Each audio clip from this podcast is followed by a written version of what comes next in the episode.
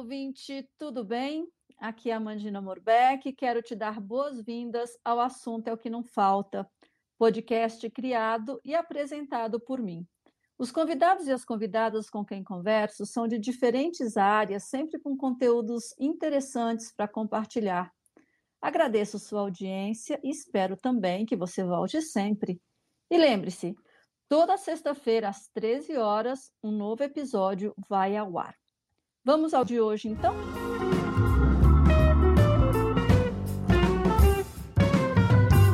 No episódio de hoje, minha convidada é a bióloga Tainara Siqueira. Moradora da Serra da Mantiqueira, ela é apaixonada por natureza, por bichos, por ecoturismo e, para não ter crise de ciúmes, também pelo seu maridão, que conversará comigo no próximo episódio. Mas não vou falar tudo aqui nessa introdução, né? Vou deixar que ela se apresente. Vem comigo, porque aqui assunto é o que não falta. Olá, Tainara, tudo bem com você? Estou ouvindo o cachorro latindo aí. Oi, Amã, tudo bom? É, cachorro é o que não falta também, viu? Porque eu já falei que você gosta de bicho, né? Então é, então, agora, agora eles estão até que mais quietinhos, né? Mas vai saber, às vezes é bicho andando, passarinho novo, barulho novo lá, daí eles querem falar pra gente que tá rolando lá fora. É, quer contar as novidades. É, sempre tem alguma fofoca para contar. Que bom que você tá aqui. É, super obrigada por você ter topado o convite para compartilhar sua história, seu conhecimento, né, comigo, com quem nos ouve. Eu que agradeço o convite. Papo a gente sempre tem, né? É, sempre, sempre, sempre. É o que eu falo, né? Assunto é o que não falta. Ixi, tem muito assunto para tudo quanto é lado. então, tá, eu queria começar te pedindo para que você se apresente, para que você conte sobre sua formação, sua trajetória profissional, como que você veio parar na Mantiqueira. Bom, desde que eu me me lembro de começar a pensar em alguma coisa assim de carreira, é, tudo mais, eu me vejo no meio do mato, no meio da natureza. E apesar da minha tentativa inicial ter sido medicina veterinária, acontece que a vida deu né, uma virada, magnada, e eu fui para biologia. E eu não me arrependo nem um segundo dessa, dessa mudança que rolou. Uhum. Então, hoje eu estou morando aqui na Serra da Mantiqueira, em Gonçalves especificamente, foi mais coisas assim, facilidade do destino, que fez com que a gente viesse para cá, eu e o Henrique. E eu tenho formação, sou bacharel e licenciada em biologia. É, eu tenho pós-graduação em entomologia, ecologia, é, identificação e manejo de animais silvestres. Uhum. E agora eu já comecei a ir para um lado que está um pouquinho mais diferente, está um pouquinho mais difícil, mas eu estou adorando, então estou fazendo pós-graduação em direito ambiental para poder entender quais são as mazelas é, legais que a gente sofre, como que a gente consegue resolver toda essa situação, né? Uhum. Então, tentando trabalhar nessas, nessas frentes de trabalho para fazer desse mundo um lugar melhor, pelo menos para a natureza. Não, e o interessante é que o conhecimento nunca é demais, não é? Engraçado isso. Quanto mais a gente aprende, a gente fala, nossa, mas tem mais isso, tem mais aquilo, e, e que é sempre mais, não é? Nossa, é assim, eu fiquei, eu tive uma lacuna, acho que de uns dois, três anos sem estudar nada, que foi quando a gente mudou para cá e tudo mais, então era tudo muito difícil. É, eu tava quase ficando louca, eu, nossa, eu não tava me aguentando, falei, meu, parecia que eu não tinha nenhum propósito, eu já tava trabalhando e tudo mais, mas eu tava ficando pirada. Daí, quando uhum. começou esse negócio de EAD, todas essas, essas possibilidades foram surgindo. O ano passado eu estava fazendo é, duas pós e três cursos simultâneos. Nossa! É. Daí agora eu tô calmando. Não, calma, senão vai ficar louca, vai ficar pior do que já é, não arrivou o trio que aguente. Então, daí a gente puxou um pouco o freio de mão. É, essa coisa de ensino à distância é maravilhosa, porque principalmente para nós que moramos no interior, né, Thay? É, é difícil a gente conseguir longe de daqui. tudo, longe de, né, de faculdades e tal. E eu não quero voltar para uma cidade só por isso, né? E antes de você morar aqui em, na, na, Serra da Mantiqueira, o que, que, de onde você veio? Assim, o que, que você fazia antes? Você já era casada? Eu sou natural de, é, de Piracaia, nasci em Piracaia, mas eu, eu cresci e fui criada em, em Atibaia. Uhum. E, na verdade, lá é, eu não trabalhava na, com meio ambiente, né? Então, eu trabalhava mais no comércio local e tudo mais. E, e daí a gente veio para Gonçalves porque a, havia uma possibilidade maior de, de, de a gente conseguir se fixar aqui, porque já tinha uma, uma estrutura que nós poderíamos utilizar. Uhum. E quando nós viemos para cá, o foco era trabalhar com o meio ambiente. Eu já estava formada, né? Então eu queria trabalhar com. Eu tinha trabalhado já no Zoológico de Itatiba, tinha trabalhado em Amparo, numa RPPN, fazendo estudo levantamento de fauna lá. Então eu queria vir para cá para trabalhar com o meio ambiente. Acontece que foi meio que uma ilusão, isso há 13 anos atrás. Foi meio que uma ilusão porque ninguém ia contratar bióloga para falar que não pode cortar árvore, né? Então a gente já curtia muito nessa né, questão de ecoturismo e a gente viu que tinha um nicho a ser explorado aqui em Gonçalves porque ela estava começando a ser vista como uma cidade turística e a gente viu que não havia nada melhor para trabalhar com educação ambiental do que o ecoturismo. Uhum. Então, daí a gente foi migrando aos poucos para a questão de ecoturismo, claro, nunca deixando de lado essa parte de consultoria e de trabalho na área ambiental, que a gente ah. exerce até hoje. Nós vamos falar com mais detalhes sobre essa parte da Mantiqueira Ecoturismo no bloco 2. Vamos focar agora nesse seu lado de protetora de animais, não só os domésticos, mas também os silvestres e os não domesticados. Como é que é esse trabalho que você faz? E tem muita solicitação das pessoas? Ou você toma iniciativas? Como que ele acontece? É, antes eu tomava muita iniciativa sozinha por aqui. E começou uhum. mais com essa questão de cachorro, principalmente cachorro, né? Mas cachorro, gato, cavalo, vaca, enfim. E acabou que assim, foi levantando a bandeira da, da causa aqui na região, e daí eu comecei a tomar uma frente mais associativista por aqui, né, institucional. E como começou a, chegar mais gente, né, para trabalhar nessa causa, mais gente eu digo meia dúzia, tá? Porque não é um exército de pessoas. A cidade é um... inteira, né, te ajudando. É, então, não era bem assim, mas ainda não é assim. Mas daí eu comecei a, a, focar mais na questão dos animais silvestres, porque não havia nenhum tipo de subsídio, de conhecimento, de troca de informações por aqui, e eu comecei a tomar mais essa frente. Uhum. Existe muita solicitação, é uma demanda muito grande para esse tipo de, de trabalho. É um trabalho que acaba sendo voluntário, mas é muito custoso como qualquer outro ser humano, né? A gente tem limites, os protetores de animais qualquer animal que seja, eles têm, são muito limitados, né? Porque acaba que todo mundo concentra nessas pessoas. A, a sociedade meio que larga a mão, em vez de cada um fazer um pouquinho, manda o telefone, ah, liga para Tainara, porque a Tainara resolve. Não é bem assim. Então, a gente tem atuado de uma forma pequena, mas de uma forma bem efetiva aqui na cidade de Gonçalves. Hoje, eu atuo junto ao Instituto Barca. E a questão de animais silvestres, eu tento fazer mais um trabalho de educação ambiental, já resgatei, já a minha mão já passou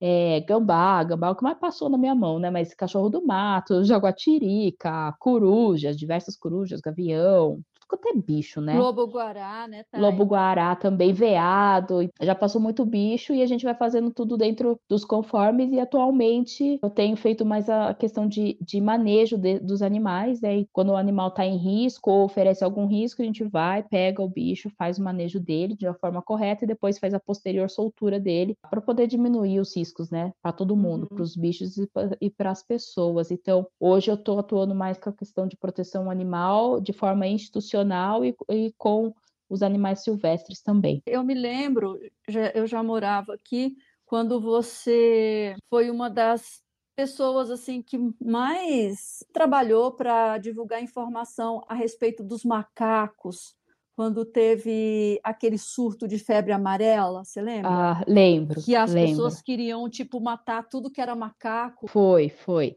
Foi esse, esse do surto da, da febre amarela foi quando as pessoas começaram a me ver como bióloga mesmo, mas começou com a questão quando teve, vou colocar como incidente, né, lá da uhum. barragem de Mariana, incidente, porque acidente que lá não foi. Então, daí as pessoas começaram a cancelar suas vindas aqui para Gonçalves por conta de surto de febre amarela que estava tendo em Minas Gerais. Mas, na verdade, aqui não estava tendo, nem, nem tinha ocorrido uhum. nenhum tipo de surto. Só que as pessoas pararam de vir, pessoas estavam matando. Não aqui em Gonçalves não estava tendo tantos ataques aos bichos, porque as pessoas tinham mais consciência, mas no geral na região, São Bento, Santo Antônio, uh, Santo Antônio do Pinhal, Atibaia, né, Lima Iriporã, no geral as pessoas estavam matando os macacos, e daí foi quando eu comecei a, divulgar informações sobre essa questão que eles formam uma barreira ecológica, né, então eles, eles seriam os, no, os nossos escudos de proteção uhum. contra o vírus da febre amarela. Daí eu comecei a falar sobre a diferença dos vírus e sobre essa interação ecológica. E daí foi quando as uhum. pessoas começaram a me ver mais como bióloga, né? Sem ser a Tainara dos cachorros ou a Tainara do 4x4. Daí começaram a me ver mais como Tainara bióloga mesmo. Uhum. quando eu comecei a falar sobre essa questão dos macacos e tentar disseminar informação para proteger mais esses bichos. É, falar sobre proteção animal em geral, né, ainda gera controvérsias. Sempre há pessoas que acham que bichos não precisam de proteção, que eles são feitos para lidar com a natureza como ela é. Uhum. É tão bonitinho quando você vai em algum lugar e que tem, por exemplo, casinhas de cachorro na praça, ou então a aguinha diante dessas controvérsias, quem apoia, quem não apoia, como é que você lida com os desafios nessa área? É, quando o desafio é uma pessoa desse tipo que ela é muito avessa a esse tipo de trabalho, de proteção, eu uhum. nem lido com ela, porque não vale a pena. É uma pessoa que eu não vou conseguir mudar, então curto prazo. Então eu não lido. Mas o que as pessoas precisam entender é que as causas não são excludentes eu posso cuidar de bicho, assim como eu posso proteger árvore e posso ajudar pessoas necessitadas. Eu fiz muito isso quando eu morava em Atibaia, em cidade grande. Eu cuidava de bicho e ia ajudar a gente, né? Eu dava uhum. aula em cursinho comunitário, eu ajudava a dar sopão, chocolate quente para as pessoas que estavam em situação de rua, enfim. As causas não são excludentes. Quando a gente fala de animais, fica um, uma coisa mais sensível porque existe a teoria do elo. Então a gente sabe, existe, né, estudos, estudos que já foram publicados diversas vezes que mostra que a relação que a gente tem com os bichos reflete muito na relação que nós temos com os outros seres humanos. A gente precisa olhar para eles como uh, membros de uma sociedade a qual nós fazemos parte, e não uma sociedade a, a qual nós do, dominamos e somos donos. Por mais que a espécie Homo sapiens seja dominante no planeta, a gente não é dono dele, né? Então a gente precisa com, conseguir conviver com parcimônia. E dá para fazer isso. A gente pode se proteger e pode proteger os outros seres vivos. E quando a gente fala de animal silvestre, o negócio, o buraco é mais embaixo ainda, porque eles são, uh, assim como eu dei o exemplo dos macacos, eles são o nosso escudo de proteção de interações ecológicas que não devem acontecer, porque isso vai atingir a nossa espécie. A partir do momento que a gente derruba esse escudo, que são os animais silvestres, que é a floresta, a gente se coloca numa situação de risco. Então, uhum. quando a gente uhum. começa a estudar a história da humanidade, a gente vê que as pandemias e as endemias, algumas endemias também, a maioria, 80, 85% delas são zoonoses, ou seja, são doenças que estavam no meio silvestre, que as doenças que eram entre os animais, e a partir do momento que houve um desmatamento, houve uma caça, uma predação desses animais, houve esse pulo desse patógeno de uma espécie para a espécie humana, começou a contaminar a espécie humana e virou uma doença que pode ser fatal. A Covid é um, é um exemplo disso. A SARS, as, a MERS, ocorreram interações ecológicas com seres humanos, entre patógenos e os seres humanos, que não deveriam ocorrer antes ocorriam uhum. entre os uhum. animais ali na floresta, no meio ambiente silvestre, e a partir do momento que a gente começou a predar determinado animal, que a gente começou a desmatar determinada área, a gente entrou em contato com esses patógenos que não era para a gente ter entrado e acabou atingindo a gente. Então, é um efeito que é o que a gente chama de efeito bumerangue, né? É, na ciência é chamado de efeito bumerangue, mas para todo mundo, assim, no geral, tem muita gente que chama de karma, tudo que vai e volta, ou ação e reação, né? Então, a, o que a gente faz aqui vai refletir na gente depois. E para quem gosta, eu não vou dar spoiler aqui, mas dá uma pesquisada sobre o vírus Nipah, N-I PAH, NIPA. É, é, um exemplo muito clássico do que eu estou falando para vocês. Então, assim, é, os animais, eles são o nosso escudo de proteção. A natureza é o nosso escudo de proteção. Então, se a gente quiser se proteger, a gente precisa proteger esses outros bichos e plantas a gente vê como essa expansão urbana, ou às vezes até a expansão rural de forma desorganizada, afeta todo o ecossistema daquele lugar. Demais. Ocorre um processo que a gente vai se apossando de tudo e vai utilizando os recursos naturais sem pensar no amanhã, sem pensar no que fica. E essa desorganização é, vai gerar é, uma maior produção de lixo, uma maior produção de esgoto, é, um aumento do, do, uso dos recursos naturais, e a gente não está pensando nem no outro ser humano, né? Porque se eu utilizo a água de forma errada, para o outro pode acabar. Se eu furar um poço aqui na área mais alta, o nascente do outro lá embaixo pode secar. Então a gente precisa pensar no ciclo, é tudo um ciclo, né? Todo mundo tem uma pegada ecológica. O fato da gente viver, a gente já causa algum tipo de, de carga ecossistêmica, né? Uhum. Não tem como, a gente não passa ileso, mas a gente tem formas de viver com parcimônia e diminuir esses impactos ambientais. Então, não só assim na área rural, onde tem natureza, enfim, quando a gente fala meio ambiente, a gente está falando de meio ambiente urbano, está falando de meio ambiente rural, meio ambiente tecnológico. Então, pensa tudo como meio ambiente, que tem vários seres interagindo entre si. Nosso direito termina onde começa do outro, né? Uhum. Ô, Thay, só para esclarecer, caso o ouvinte, a ouvinte não saiba, o que é patógeno? Patógeno é algum tipo de ser vivo ou não ser vivo, vamos falar de não ser vivo conta de vírus, existe um debate acadêmico em torno disso, mas é quando você tem algum microorganismo que pode afetar é, de uma forma negativa. Por exemplo, o da Covid-19, que nós temos o vírus, que é o nosso patógeno da Covid-19. Coronavírus é o patógeno da Covid-19. Exatamente.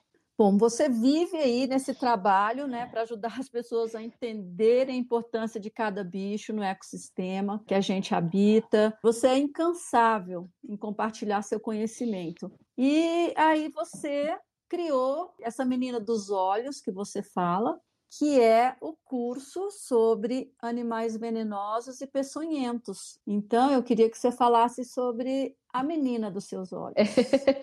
e é a menina dos meus olhos mesmo, assim. Como eu, eu faço trabalho de identificação geral, assim, é, o que mais chega no meu celular é três tipos de pedido. Hum. Perguntando onde passeio, pedindo para resgatar cachorro. e que bicho ou que planta que é esse? É, o que chegava muito, mas muito, muito, muito. O pessoal mandava foto para mim de cobras, de insetos, aranhas, enfim, e perguntava que bicho que é esse. Mas a maior parte das vezes o bicho já estava morto, de morte matada, não era nem de morte morrida, era morte matada. E daí eu respondia, mas que que adianta saber o bicho que é? Já matou? que bicho que era, né? eu comecei a ficar muito injuriada, porque, meu, que, que já matou o bicho, a maioria das vezes ele era inofensivo, e mais que tiver, fosse, né, tivesse algum tipo de pessoa e fosse venenoso, pô, é assim, né, tem formas de você fazer o manejo de uma forma segura. Então daí eu falei, meu, acho que eu vou começar um trabalho de educação ambiental, vou fazer um curso de identificação, promover um curso de identificação e manejo de animais peçonhentos.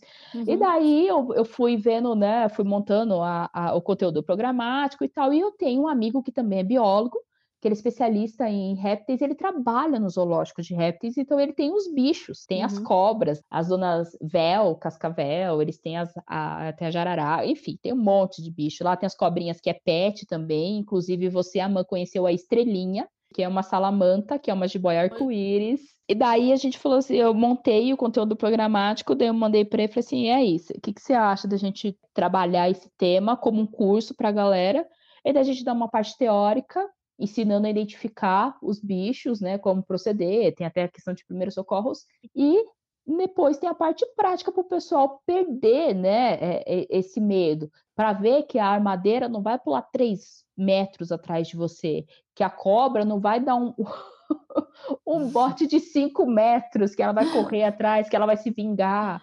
Ela, é, e... A cobra não é um João do pulo, né? pois é, ela não é, né? É, assim, é umas coisas que assim, eu ia, eu conversava com o pessoal, falava, ah, eu, assim, é tanta fake news que envolve cobra que eu nunca vi coisa igual.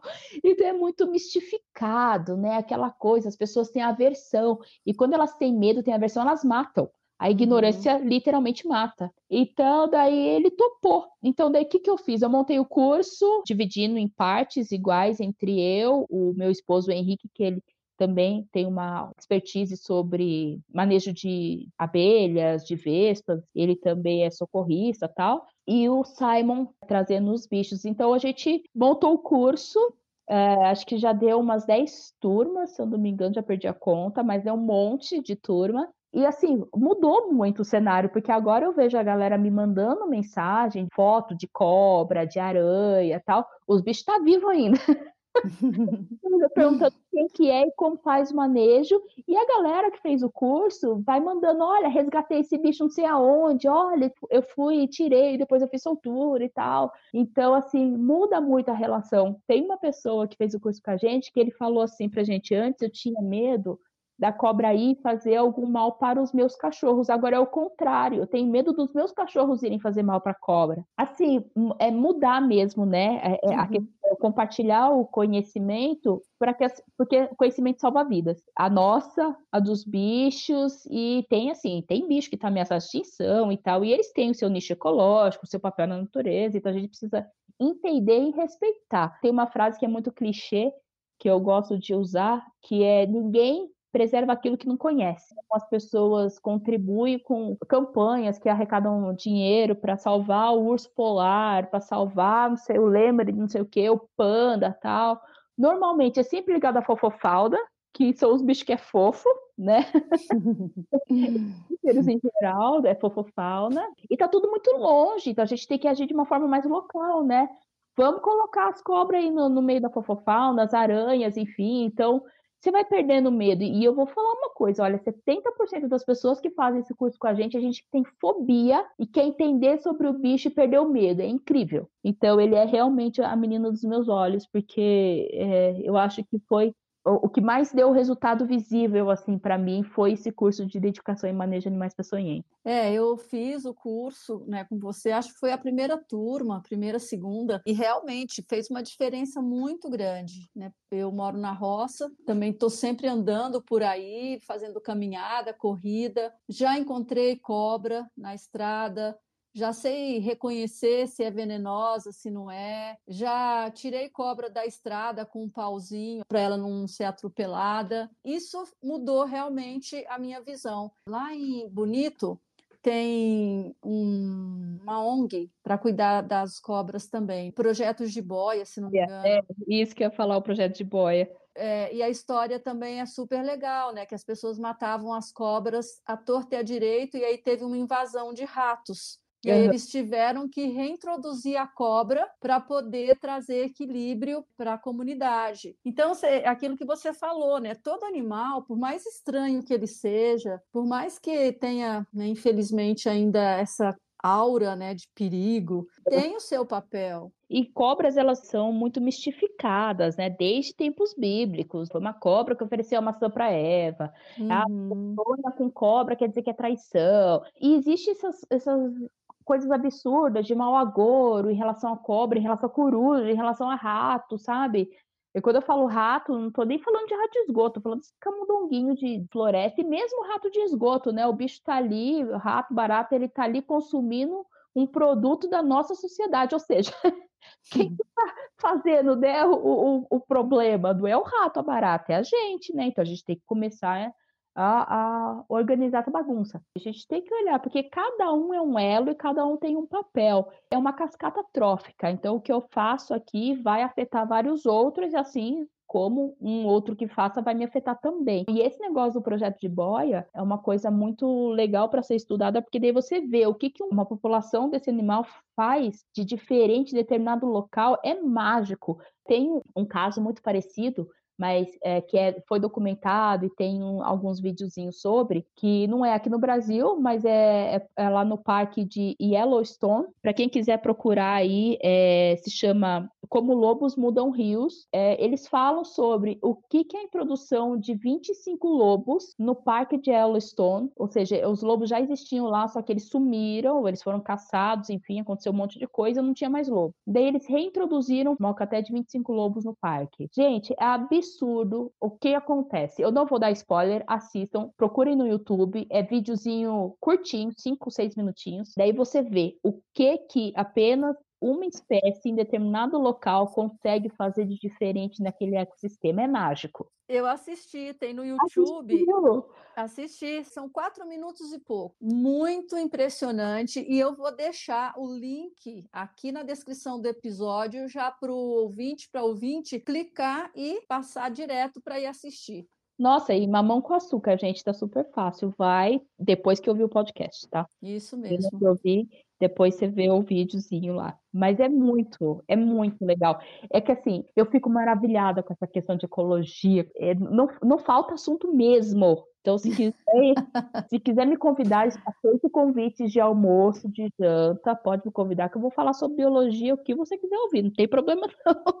É paixão mesmo. Então, ouvinte, aproveite e envie perguntas para a Tainara. Você pode enviar aqui para o podcast, deixar lá na DM do Instagram, né? Que eu vou deixar tudo aqui no final do episódio. Então, aproveite e pergunte. Tainara adora responder. Olha que bacana. Foi professora, né, Thay? Foi professora há muito tempo também. Fui, lecionei durante 10 anos. Bom, Thay, vamos fazer então um pequeno intervalinho e Sim. já já voltamos para o segundo bloco, ok? Ok.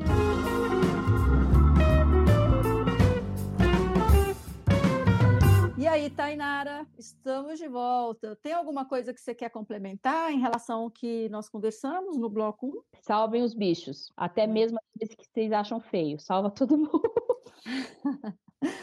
Olha, tá, e depois que eu mudei para Mantiqueira, não sei se eu já comentei com você, mas eu fico impressionada com a quantidade de vida que a gente tem ao redor, de todos os tamanhos, de todos os jeitos alguns mais esquisitinhos, outros mais lindinhos, fora os pássaros, né? Esses da fofofauna que você fala. Eu tenho aqui sete restaurantes para os meus passarinhos. Eu brinco que são os restaurantes, que são os locais onde eu ponho quirera para eles. E assim, às vezes eu simplesmente estou olhando para a montanha, né? E geralmente quando o sol está batendo diretamente, assim, estou de frente para o sol e ele está suave, a gente vê tanta coisa voando, né? De todos os tamanhos, que assim, pequenininhos e tal. Quer dizer, a gente está cercado por vida o tempo todo. Na cidade, a gente não consegue ver isso, né, Thay?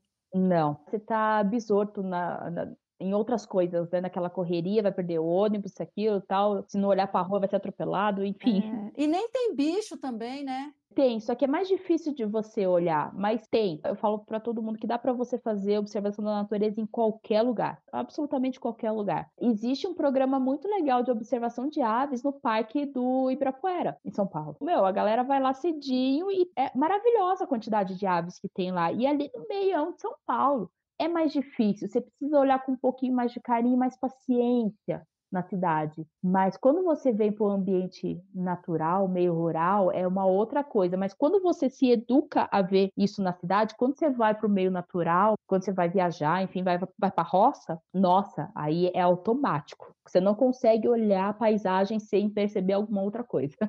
é, é encantador. Bom, vamos lá falar sobre a empresa de ecoturismo, né, que você e o seu marido gerenciam. Conte aí um pouquinho do que, que vocês fazem nela. É, nós temos a Mantiqueira Ecoturismo, estamos aqui em Gonçalves há 13 anos, nós trabalhamos com ecoturismo há 12. Quando a gente veio para cá, a gente notou que a cidade estava engatinhando no turismo, ainda está, mas tinha duas coisas para se fazer aqui. Ou a galera ficava em pousada, saía para comer, ou fazia algum tipo de atividade um pouquinho mais pesada, como uma caminhada ou um boia cross. E a gente notou que ficava muita gente meio que chupando o dedo, né? Então ficava rodando, rodando, né? Gonçalves, para quem não conhece, o centro, o super centro é a rua que vai, a rua que volta. Então, numa manhã, percorre tudo ali, mas a gente notou que, bom, é, tem muita galera à toa aí, aqui, como a Amã mesmo falou, tem muita vida, então assim, a Serra da Mantiqueira, gente, ela foi considerada pela revista Science, eu não lembro se é no ano de 2013 ou 2014, como o oitavo lugar mais insubstituível do planeta Terra por conta da biodiversidade, da quantidade de vida que a gente tem aqui. Tem bicho, tem planta, tudo quanto é jeito. E a gente falou assim, meu, vamos explorar isso. Vamos levar a galera para ver a natureza. Então, Fora a beleza, né, Thay? A beleza as paisagens são incríveis, né? Não tem paisagem feia. Tá chovendo é bonito, tá com neblina é bonito, tá com sol é, é bonito, tá aquele frio de lascar é bonito, é bonito. A gente começou a falar, vamos levar a galera para o meio do mato, vamos fazer a galera olhar conhecer a mata através dos nossos olhos. Então, hoje a gente tem três atividades aqui em Gonçalves, que é, são os passeios de 4x4, observação de aves, e as caminhadas. E agora a gente está começando também com a questão, questão de expedições, então a gente está levando a galera para outros lugares, começando aqui pela Serra da Mantiqueira, para conhecer a natureza, conhecer outras cidades, também nessa pegada de turismo ecológico, sustentável, ecoturismo mesmo, né? Que é aquela coisa de passeio, aquela coisa lúdica de educação ambiental. E todos os passeios que você oferece sempre tem essa pegada biológica, vamos chamar assim, né? Sempre tem, sempre tem. Quando a galera pesquisa, aliás, sobre os nossos passeios na, na internet, vai ver que o que o pessoal mais fala é sobre, é, são duas coisas: sobre segurança, que a gente é bem taxativo com questão de segurança, e sobre é, aula de biologia, de história, enfim, porque a gente é muito chato você simplesmente passar por um lugar. É, não é o topo, aquela paisagem que importa. Todo o caminho importa. Vale a pena você levar um pouco mais de tempo para conhecer os, aquele lugar com detalhes. E é o que vale a pena.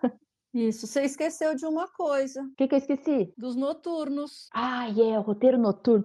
O roteiro noturno é um negócio que sai mais da biologia, viu, gente? Então, vai mais para a questão de, de, astronomia que é um roteiro que a gente faz de observação astronômica. Então a gente sai naquele frio, 8 horas da noite, para ir lá no meio do pasto, no lugar alto, para ver a Via Láctea. Porque aqui, Gonçalves, à noite, você olha o céu, você vê aquele negócio branco no meio do céu, que tem gente que olha e acha que é nuvem, mas não é. O pessoal daqui fala que tá coalhado de estrela, né? Exatamente. O céu é lindo na época de seca, né? É, tem que ser na época de seca, outono, inverno Quanto mais frio, melhor. E a gente vê, vê satélite, vê estrela cadente, vê algumas coisas que a gente não sabe o que, que é. Aliás, Amã, você lembra daquele dia lá que a gente viu as estrelas se movimentando de um jeito diferente? Uhum. A gente não sabe o que, que era aquilo, viu, galera? Uns negócios bem estranhos no horizonte. Foi, foi mesmo. Eram quatro pontinhos se movimentando que a gente não tem ideia do que, que é. Então é assim, é um roteiro muito mágico, é muito legal. E a gente leva você ainda, serve um chocolate quente, geleinha, torrada de quebra ali, e aponta as estrelas, a gente tem um laser astronômico, então mostra as estrelas, os planetas, as constelações, conta a história deles, né? Enfim, tudo isso para poder curtir o passeio. É sensacional. Eu, eu acho que desses que você oferece, esse é a cereja do bolo. Olha, e esse demorou para a gente montar, a gente ficou um ano, foi fazer, eh, foi fazer um curso, era online, né, um curso na USP de astronomia. Eu, eu, quase desisti, porque logo no início me tacaram umas integral lá na tela, um monte de fórmula. Eu falei, meu Deus, eu, eu... paraquedas esse negócio aqui. Eu tô fazendo curso da USP, mas eu não sou aluna da USP. Pera lá, vamos com calma, né? Mas no fim acabou dando tudo certo, então a gente ficou um ano testando, estudando, vendo isso, vendo aquilo, e hoje é o roteiro mais procurado de longe. Então, assim, um ano antes eu já tô com reserva para o ano seguinte. É, porque tem isso também, né, Thay? Tem que falar sobre o tempo, a lua cheia, dá, dá esses toques aí. A gente não faz na primavera e no verão, uh, porque o tempo é muito instável, então fica nublado com facilidade, às vezes chove no fim do dia, então, assim, a melhor época é, é outono e principalmente inverno. Sendo os meses de junho e julho os melhores meses. Apesar de agosto não chover, agosto já tem muita é, partícula suspensa no ar, então é, atrapalha um pouquinho. Mas assim, junho e julho, quanto mais frio, melhor e não pode ser lua cheia. Tem muita gente que quer fechar o passeio com a gente, marca a vinda para cá justamente em período de lua cheia. Na verdade, a lua cheia só atrapalha a visualização das estrelas. Então, lua nova é a melhor época. Quem quiser fazer esse passeio, tem dois dias por mês no período de outono e inverno que dá para a gente ver as estrelas e ainda ver o nascer da lua cheia, que ela nasce gigantona e vermelha. Mas são dias específicos. Então, antes de programar a viagem para poder fazer esse passeio, entre em contato com a gente para poder saber a data certinho e daí você pega esse combo de dois em um. Vamos falar sobre certificações, por exemplo, para fazer esses passeios né, mais na natureza. O que é que uma pessoa que contrata roteiros como esses, de vocês ou em qualquer parte do Brasil, deveria observar em relação à segurança? Mas isso, só, só para terminar, é, considerando assim que nada é 100% seguro, né? Muitos perigos e problemas podem ser amenizados, gerenciados. Eu queria que você falasse sobre isso. É, não existe atividade que não haja risco, como a Amã bem, bem falou. Você tem que perguntar dos riscos de determinada atividade para a empresa que você está contratando, porque ela é obrigada a te mostrar os riscos que são inerentes àquela atividade. A primeira pulga atrás da orelha que você tem que ficar é quando a empresa te fala assim: não tem risco é porque ela ou tem algum risco muito tenso e ela não quer falar, ou ela não tem nem noção, nunca parou para pensar nessa questão. Uma simples caminhada tem risco. Aliás, atividade de caminhada é o número um em acidentes fatais e não fatais no Brasil por conta do número de pessoas que fazem. Atividade número dois é passeio de 4x4, com acidentes fatais. Então, assim, é muito absurdo. E são coisas tecnicamente, né, digamos que não é um risco tão elevado igual o rapel, né, é uma, uma tirolesa, mergulho, enfim. Paraquedismo, Mas... né, que as pessoas é, morrem de medo.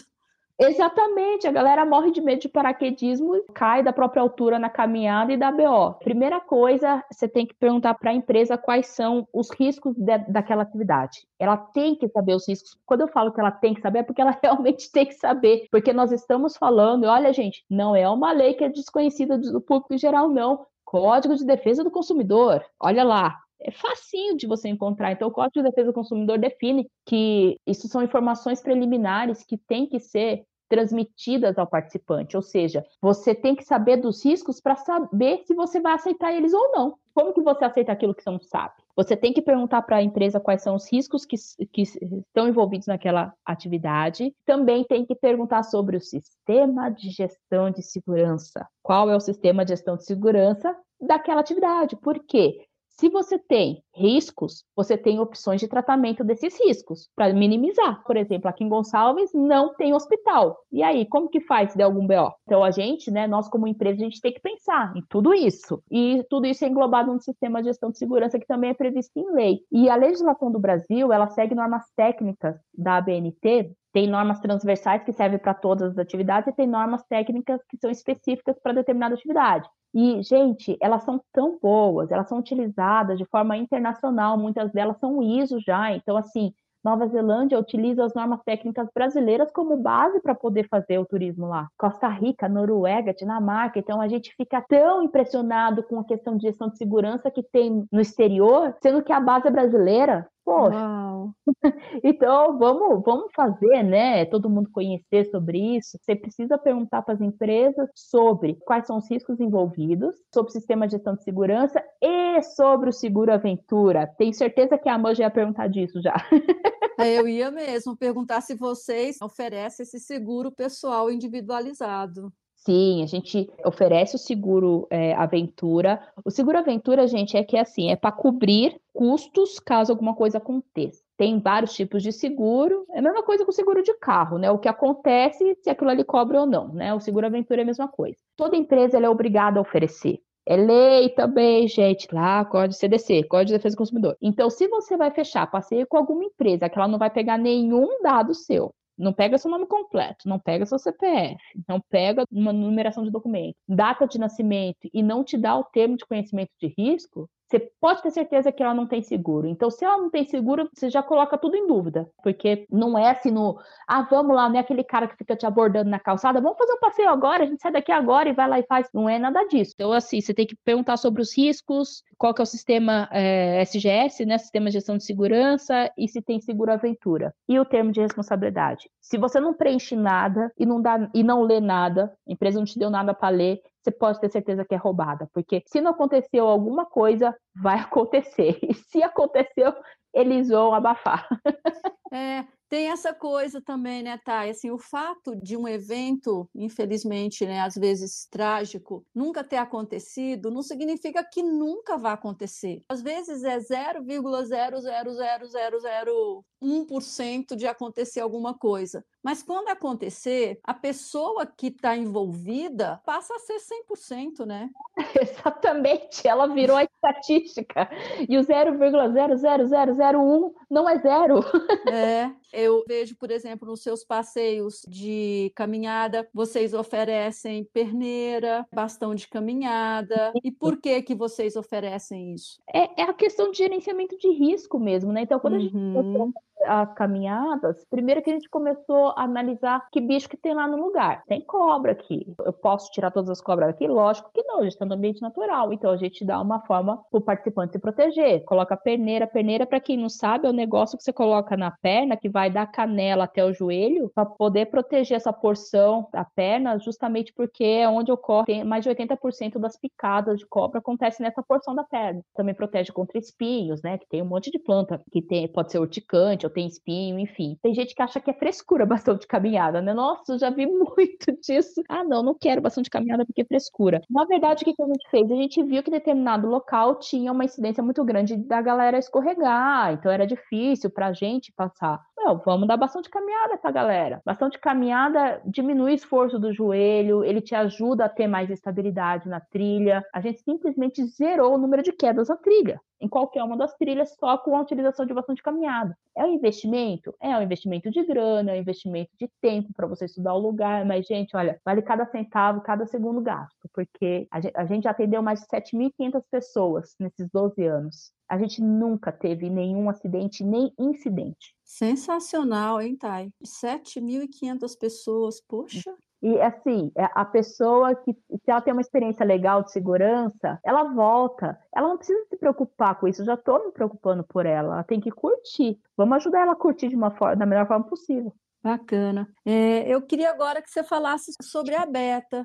O que, que é essa associação? Ela trabalha para quê, né? Como, como, é que ela funciona? E outra coisa também que é, é, por associação, né? A beta, não é isso? Isso. Falando ainda sobre essa questão do que, que o turista precisa observar, de repente ser associado da beta já dá mais credibilidade também? Dá, porque assim, é, a BETA é a Associação Brasileira das Empresas de Ecoturismo e Turismo de Aventura. Eu atualmente estou no cargo de diretora técnica de capacitação e sustentabilidade. E qual que é o foco dessa associação? Promover um turismo seguro, responsável e sustentável. Então, uhum. quando você quer se associar, quando é uma, é uma empresa, você tem um trâmite para poder fazer parte. Então, você tem que ter sistema de gestão de segurança implementado, tem que ter todas essas coisas de segurança já funcionando. Você passa por entrevista, você passa por aprovação, eles vão analisar seu tipo de serviço, qual que é o seu posicionamento em questão de segurança e turismo, qual, como que você é engajado no local. Então, tem um monte de pré-requisitos para a empresa poder participar. Ao longo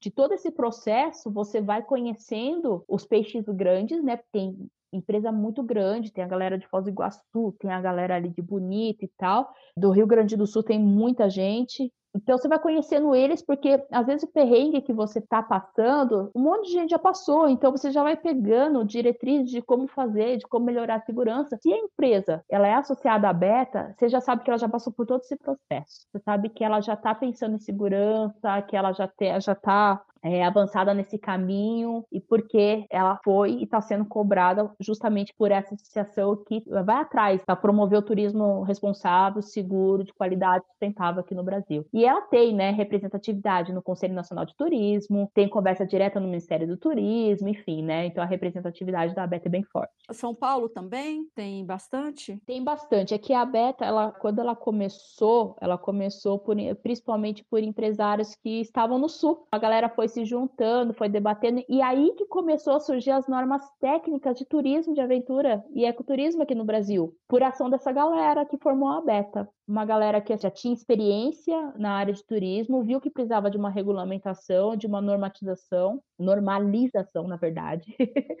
E daí começou a trabalhar, então a Beta tem, eu nem sei, tem mais, acho que vai ter 20 anos agora. Ela começou mais lá no sul do Brasil, mas tem gente em Minas Gerais, tem gente no Acre, tem gente em Recife, é, Recife, Pernambuco, tem, assim, tá, tá espalhada pelo Brasil todo. Lá no Distrito Federal tem associada aberta também. Não só operadores de turismo, agências de turismo, você tem hotéis, você tem pousadas, você tem consultores de segurança em turismo que fazem parte da Beta. E o legal, Amã, é que em São Paulo, a Beta está fazendo, junto com o governo de São Paulo, o São Paulo Ecoaventura, que é um programa de promoção e certificação do turismo seguro no estado de São Paulo. Será que isso não vem aqui para Minas? É, então, é, tem umas conversas que tá rolando, mas eu não posso falar mais do que isso.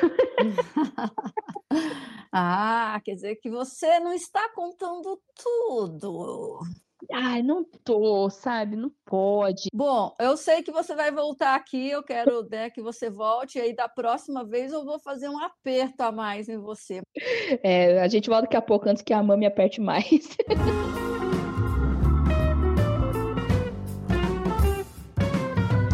De volta com a bióloga Tainara para continuarmos esse papo que eu estou gostando. Você está gostando, Thay? Eu tô, tô curtindo, eu não tô nem vendo o tempo passar, tô falando só. É, tô vendo. Não, né? Não tô te vendo, tô te ouvindo. Bom, vamos falar agora sobre os impactos ambientais. Aqui na Mantiqueira, fica muito claro para a gente, né? principalmente porque queremos morar num lugar lindo e tranquilo. Mas só que sempre tem a nossa pegada, né? A gente Sim. deixa uma pegada. Como é que a gente faz para equilibrar essa equação entre aumento populacional com a preservação daquele lugar? Olha, a primeira coisa que é parte muito do princípio de gestão pública, que deveria ser uma política de Estado e não uma política de governo, é a questão da ocupação e organização do uso do solo e dos recursos naturais. A gente precisa saber qual é a capacidade máxima de carga naquele ambiente onde a gente está indo. Se você vê que está rolando um movimento muito intenso de um êxodo de um lugar para um outro, você sabe que em determinado ponto aquilo ali, o, o meio ambiente ele vai chegar na sua capacidade de carga limite, ou seja, o, o, uso de recursos naturais ele vai extrapolar e uma hora ele vai acabar. Aqui na Serra da Mantiqueira, principalmente aqui em Gonçalves, a gente viu que houve um aumento exponencial de construções durante né, um cenário pandemia, um cenário pandêmico e pós-pandêmico, se é que eu posso falar que é pós-pandêmico, aumentou muito o número de pessoas, muito. Eu nunca vi tanta gente em Gonçalves como eu vi no ano de 2021. Foi assustador. E a gente que trabalha com natureza, a gente começou a ver que a galera estava construindo em topo de morro, cortando barranco, abrindo estrada, furando poço sem a devida autorização, captando água de nascente, desmatando. Então é assim, a primeira coisa que a gente tem que saber para tentar viver com mais parcimônia e tentar diminuir a nossa pegada ecológica é entender e estudar o lugar para que a gente está indo. Olhar aquele determinado lugar e falar, putz, será que eu faria bem morar aqui? Será que se eu ver um outro terreno em determinado lugar, não seria melhor? Eu vou comprar um terreno com mata para desmatar e fazer uma casa? Ah, não uhum. dá peguem dados, peguem estudos, quando você quer mudar a sua vida, tenta conversar com quem já conhece, contrata uma consultoria ambiental. Quando eu tô falando isso, não é para poder vender meu peixe, não. Para entender o lugar mesmo, para você saber quais são as limitações, porque assim, quando você tá chegando, tudo é maravilhoso, tudo é muito romântico. Ainda mais morar na roça pra galera é algo muito romantizado, mas não é fácil morar na roça. Falta energia, falta serviço básico. Tem lugar que não tem hospital, às vezes a estrada tá enlameada, ou seja, a estuda bem o lugar que você está indo. E veja a questão ambiental, se aquele local que você está pensando em alugar ou comprar, ele está dentro da legislação ambiental. Porque o corretor ele vai falar aquilo que você quer ouvir. Ele vai falar que não tem de energia, ele vai falar que não tem cobra, ele vai falar que a estrada não fica enlameada. então, o que você quiser ouvir, ele vai falar. E contratar pessoas que possam te dar esse tipo de consultoria, falar para você se aquele lugar é um lugar bom. E quando você é um turista, quando você está indo só a passeio, tenta olhar com carinho quais são as ações sustentáveis sustentáveis, quando eu estou falando de sustentabilidade, eu estou falando em questão do meio econômico, eu estou falando em questão do meio social, eu estou falando na questão também do meio ambiente, tá? Esses são os três pilares da sustentabilidade. Então, quando você for turista, olhe com carinho se aquela empresa que você está contratando para sua hospedagem, para você fazer passeio, se ela respeita o ambiente que ela está. Aquele chalé que está sendo construído ou que foi construído, ele desmatou, ele está no topo do morro, ele está igual uma palafita na montanha, porque o que mais tem aqui é chalé de palafita da montanha, né? Porque eu nunca vi. Os caras constroem a casa em cima de quatro, quatro eucalipto, porque o, o ângulo do terreno não dá. Dá trabalho? Dá trabalho, mas é por um bem maior. Prestar atenção nas ações das empresas que você vai contratar, porque só vai doer na galera na hora que doer no bolso. E, e por incrível que pareça, gente, às vezes você não precisa ficar chafurdando muito não para encontrar essas coisas, viu? É relativamente fácil de encontrar. Então, tentar ir para lugares que promovam a sustentabilidade mesmo, respeitem a comunidade local, estejam inseridas de uma forma boa e deixe algo positivo, né? A gente tem que parar de fazer ecoturismo, a gente tem que falar, fazer ecoturismo e partir para um turismo regenerativo, ou seja, se deixar algo positivo no local que você foi. E uma dessas é você escolher com cuidado e com carinho os serviços que você vai contratar naquele local. A sustentabilidade é vista como um todo. Tem muita gente que fica brava comigo, mas assim, é, a galera da arquitetura e da engenharia pegou a palavra sustentável, sustentabilidade para eles. Então, quando a gente ouve, né, muita gente falando assim, não, porque isso aqui é sustentável. Qual é a primeira coisa que você vai ver na sua cabeça? Acabou que ficando automático. Placa solar. é, é, separação de lixo, pegar água da chuva. Ah, isso é sustentabilidade. Mas sustentabilidade é muito mais que isso. Teve o ápice de alguns, acho que foi uns dois, três meses atrás, um monte de gente me mandou, um monte de gente, ah, assim, umas 20 pessoas começaram a me mandar sobre um chalé que foi construído aqui em Gonçalves, que o slogan é tipo assim, venha ficar uns dias em meio à natureza. Daí você vai ver o chalé, é inteirinho espelhado, tudo, tudo espelhado. Aquilo ali, nossa senhora, para matar passarinho é ótimo, né? Para matar bicho é uma beleza. E daí você fala assim, mas que jeito que aquilo ali é sustentável? Que jeito que você passar uns dias em meio à natureza, sendo que você está agredindo a natureza? Então, os pilares da sustentabilidade diz assim, de meio econômico, esse negócio ele é sustentável, ele consegue se manter, então é, é questão financeira mesmo. Então quando a gente fala de sustentabilidade econômica é, é financeira, se consegue se manter com aquilo ali. Quando a gente fala de sustentabilidade social é se aquele empreendimento, aquela ação, aquela atividade, ela está deixando algo de bom para a comunidade local. Porque se tem alguma coisa que acontece de errado, quem vai pagar esse prejuízo é a comunidade local. Então a galera vem, fica na cachoeira, depreda o lugar Daí esse turista que veio e ajudou a depredar, ano que vem ele não volta mais porque já vai estar tá tudo cagado aqui. Quem que vai arcar com esse prejuízo? A comunidade local. Então você precisa saber se essa parte social, essa atividade que se diz sustentável, ela está fazendo com que haja uma distribuição de renda. Um exemplo, tá, gente? Um centrinho de uma cidade ele é rico e a periferia tem favela. Você sabe que isso daí não é uma atividade sustentável. Você sabe que aquele destino não é um destino sustentável. E a questão de meio ambiente, o tanto que teve que desmatar para fazer determinado chalé, determinada pousada esse tipo de atividade vai gerar algum impacto nos afluentes, nos rios, no lençol freático? Então não é só questão da natureza do bichinho, são esses três pilares, afinal de contas, os seres humanos fazem parte do meio ambiente, a gente também tem que se preservar. Então por isso que tem a questão financeira e a social também envolvida. Então a gente precisa tomar essas ações que, que são pequenas e começar a analisar e ver para onde que o nosso dinheiro está indo. Você como turista ou você como empreendedor de determinado lugar. Para onde que vai? Porque uma hora o prejuízo vai voltar. Para quem que vai voltar? Eu sou capaz de arcar com esse prejuízo? Dá para minimizar esse prejuízo? Quando a gente fala de sustentabilidade, turismo sustentável, atividade sustentável, não é só separar lixo, ter placa solar em casa. é muito mais que isso. O buraco é bem mais embaixo. Muito Muito bem, Tainara. Agora eu vou pedir para que você fale sobre a empresa de cuidados ambientais que você e o Henrique fundaram, de Delphis Ambiental. E aí você vai contar por que, que tem esse nome e o que ela faz de Delphi, é, escolhi esse nome com muito carinho, porque de Delphi é o gênero taxonômico, então é a classificação taxonômica do gambá, do saruê. Eu adoro ele, eu amo ele de paixão, mas ele é muito, ele sofre muito preconceito, porque digamos que a nossa moral é levada muito por uma questão estética. É uma barata, uma mosca, uma borboleta, às vezes ocupam o mesmo nicho, né? Vários insetos, digamos, né? Uma mariposa e uma borboleta ocupam exatamente o mesmo nicho, mas tem gente que acha a mariposa feia mata a mariposa e a borboleta, por ela ser bonita, a pessoa não mata. Então a nossa moral ela tem o senso estético. E quando eu escolhi o gambá foi justamente para poder dar uma visibilidade maior para ele, porque as pessoas acham ele feio, tem esse negócio que ele é fedido, e quando na verdade o nosso saruê ele não é desse jeito. É um bichinho assim muito importante no nosso ecossistema, então eu escolhi de Delphi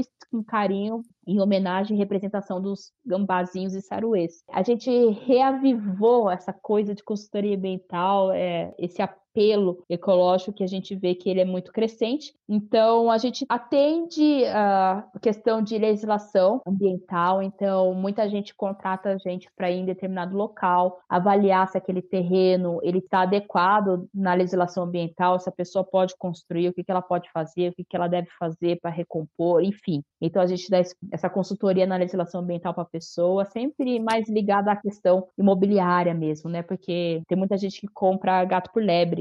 Então é importante você gastar um dinheirinho a mais com isso, justamente para não gastar grana com algo que você não pode usar, porque tem isso também. Então a gente faz análise de água, a gente faz outorga, certidão de uso insignificante também. Então, a gente vai em determinado lugar, coleta água, vê qual é a qualidade dela. A gente faz projetos de reflorestamento e regeneração florestal, faz também manejo e identificação de fauna silvestre. Então, quando o animal está em risco ou ele oferece algum risco, a gente vai lá, pega o bichinho, depois faz a posterior soltura dele, faz levantamento de fauna e flora, diagnóstico ambiental. A gente já prestou vários tipos de serviços, inclusive até aqui para a prefeitura de Gonçalves sobre o estudo do impacto ambiental do turismo em determinado atrativo turístico, faz o cálculo de capacidade de carga. Olha, aqui pode não sei quantas pessoas por dia, justamente para minimizar impacto. Então, toda essa questão de diagnóstico ambiental a gente também faz. Mas, assim, os dois que eu mais gosto de fazer, eu, Tainara, eu não estou falando o nome da empresa, porque a empresa tem mais gente, mas, assim,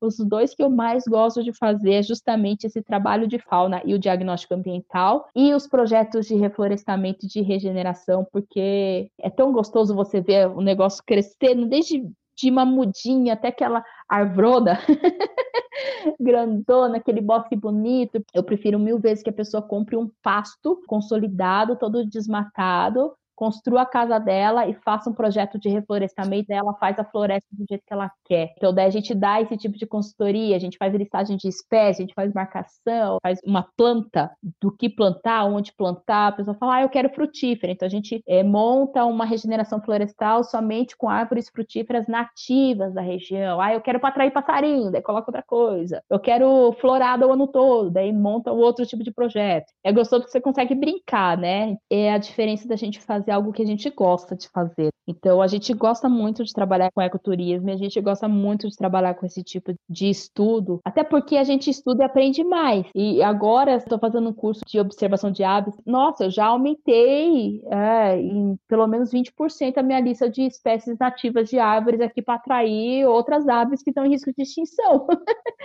então, é legal porque você vai correlacionando as coisas. Eu gosto muito uhum. tudo que eu faço, de verdade. Ai, que delícia. Então, então é isso, Thay. Como é que as pessoas podem te encontrar nas mídias sociais, Instagram, Facebook? Você tem site também? Eu tenho as minhas redes sociais pessoais, que eu sou um pouco mais escrachada. Para quem gosta de ver alguém nervosa xingando todo mundo, a minha rede social pessoal é a melhor opção.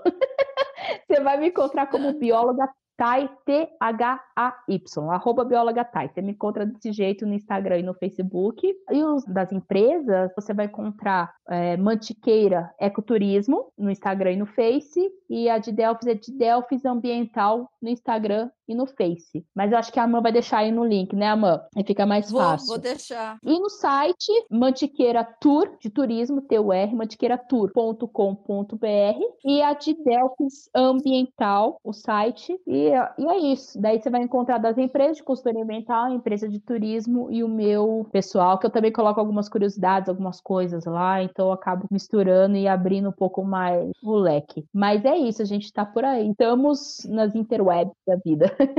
Então é isso, Thay. Super obrigada por você ter compartilhado esse tanto de coisas. Eu espero que você tenha curtido mesmo e que aceite os novos convites para voltar aqui. Ah, lógico que vou aceitar. Afinal de contas, assunto é o que não falta, né, Amanda?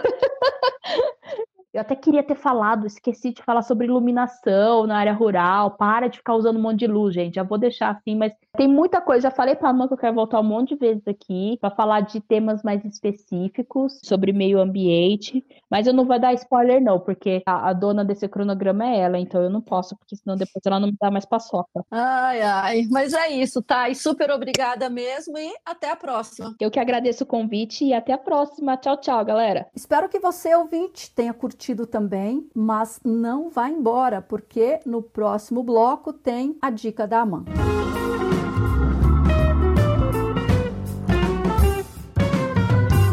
Cá estou para te deixar com a dica de hoje. Como falamos também sobre natureza neste episódio, eu sugiro que você assista a série documental Os Parques Nacionais Mais Fascinantes do Mundo. Ele está na Netflix, é narrado pelo ex-presidente americano Barack Obama e mostra alguns dos parques nacionais mais incríveis do planeta.